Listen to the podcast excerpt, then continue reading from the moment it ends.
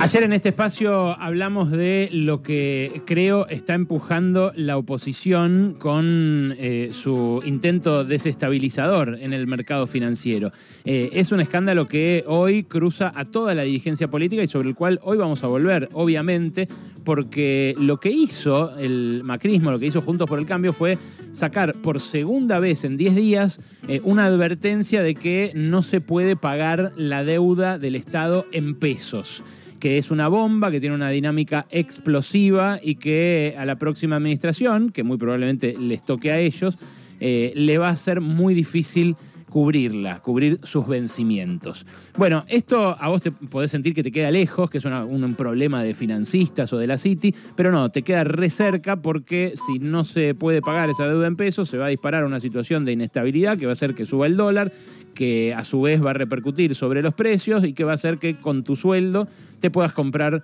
muchas menos cosas. Lo que ayer eh, hablábamos eh, y, poníamos, problematizamos en este espacio, es que eh, lo que puede llegar a buscar la oposición con esta jugada arriesgada, para la cual tiene su derecho, porque tiene su derecho a criticar aspectos de la gestión actual, que para eso es oposición,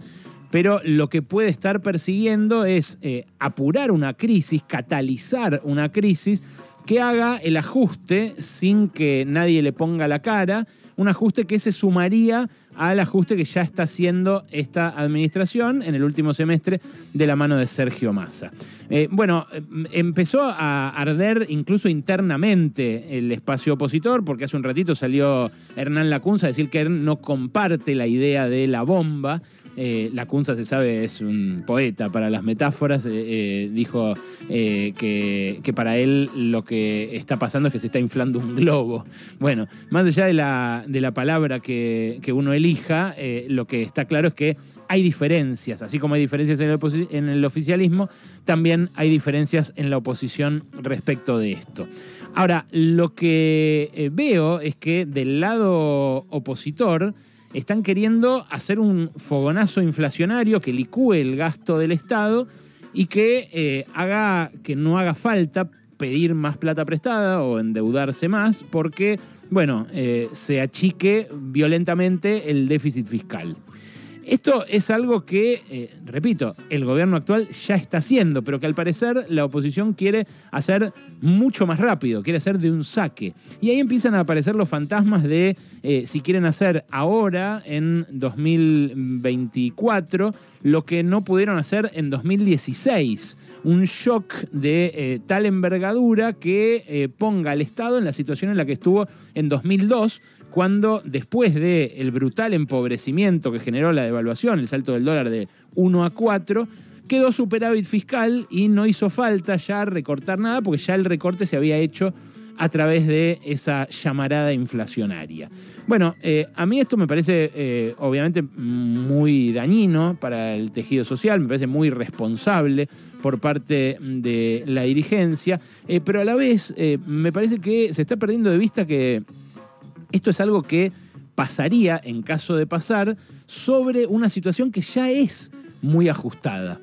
Y ahí me parece que también reside el problema del oficialismo, que es que no puede eh, convocar a, una, eh, a un rechazo a este tipo de desestabilizaciones o de intentos de golpe de mercado, porque tampoco dio soluciones. Hay dos eh, informes que hablan de tu bolsillo que me parece que ah, valen la pena que, conozcas. Dos datitos. Uno lo hizo el Observatorio de Derecho Social de la CTA, de Luis Campos, un tipo al que yo sigo mucho, eh, un especialista en mercado laboral y en estadísticas a este respecto, que hizo en el largo plazo, desde 2015, desde que empezó el macrismo, la evolución de la actividad económica en paralelo a la evolución del salario promedio de los que trabajan en blanco en el sector privado. O sea, corriendo a los estatales del medio para correr la discusión esta de si sobran estatales, si hay que echarlos, si hay que matar eh, beneficiarios de programas sociales. Así se puso la, discusión de la campaña electoral, así que no, estoy exagerando ni un poquito. Pero eh, en ese estudio lo que se ve es que la actividad económica eh, está en valores levemente superiores a los de octubre de 2015, O sea, ya recuperó todo lo caído en la pandemia y recuperó también todo lo que se desplomó en el desbarranque del eh, modelo macrista ya por 2018 y 2019 pero el salario promedio de los que eh, trabajamos en el sector privado, en blanco, es un 25% inferior. O sea, simplificándolo al extremo, se produce lo mismo que en 2015,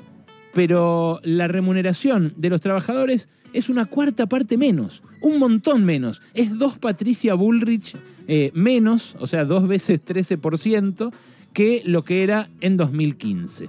Esto es información oficial, información que surge, como digo, de la estadística que hace el Ministerio de Trabajo. Y sobre eso se montaría el ajuste eh, que ahora quieren empujar con la espada flamígera los economistas de la oposición que dicen no se puede pagar la deuda en pesos. Bueno, eh, es algo que también se puede ver del modo en que lo ve el MATE, el mirador de la actualidad del trabajo y la economía, que es un grupo de economistas rosarinos que yo sigo muchísimo, que está eh, ahí el muy talentoso Sergio Arelovich, que integra también la Vía Bram, que integran también Diego Kaufman, Natalia Pérez, Barreda, eh, en fin, un grupo de especialistas que yo eh, sigo mucho y que me parece que son especialmente gráficos. Ellos hicieron el salario medio del sector privado registrado a guita de hoy, también a lo largo del tiempo. Y lo que eh, mostraron es que si a, hoy el salario promedio del sector privado registrado es 175 lucas, bruto, eso antes de los descuentos. Cuando asumió Alberto Fernández era a guita de hoy 183 mil pesos. ¿Sabes de cuánto era cuando asumió Macri en 2015? Repito, hoy 175 mil, cuando arranca Alberto 183 mil. Cuando empezó Macri, a guita de hoy, el sueldo medio del sector privado era 234 mil.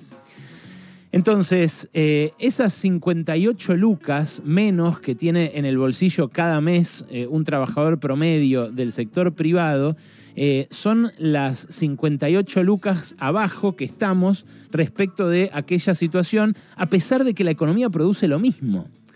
Y eso también implica que el Estado, por cada empleado, por cada empleado en relación de dependencia, que encima cada vez es más una cuestión de privilegiados estar en, blanco en relación de dependencia, deja de recaudar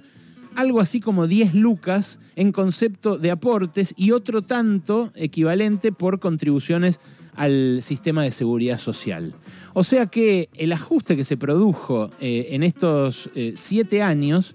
dejó a los trabajadores 58 lucas abajo, al Estado 10 lucas abajo en términos de impuestos y a la caja jubilatoria, o sea, los saberes de los futuros trabajadores que se jubilen, también 10 lucas abajo eh, por ese deterioro salarial. Se desfinanció a la familia trabajadora de distintas maneras, en primera instancia con el, sueldo que reciben en el bolsillo, en la, en la cuenta sueldo, eh, por otro lado, en su futura jubilación, y al Estado también se lo desfinanció eh,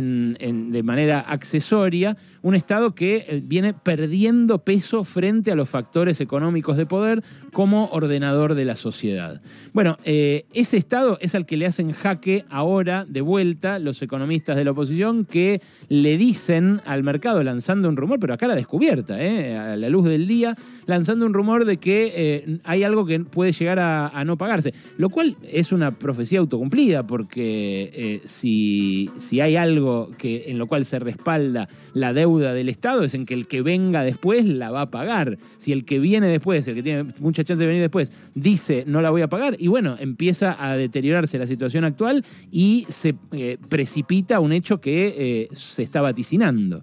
Bueno, estamos en este momento a las eh, puertas de ese golpe de mercado, viendo cómo eh, golpean las puertas del, cuartel de la hiperinflación los economistas de Juntos por el Cambio, pero lo estamos viendo una cuarta parte más pobres de lo que estábamos en 2015. Eso es algo que me parece que de a ratos pierden de vista, tanto los que creen que es viable socialmente un ajuste de esa magnitud, como los que lo están haciendo hoy desde el Estado, desde los despachos oficiales, creyendo que eh, la soga tiene más carrete o que se puede tirar todavía un poco más. Bueno, estamos a 58 lucas por mes de 2015 cobrando 175. Es un montón. Y va a haber un momento en el cual la soga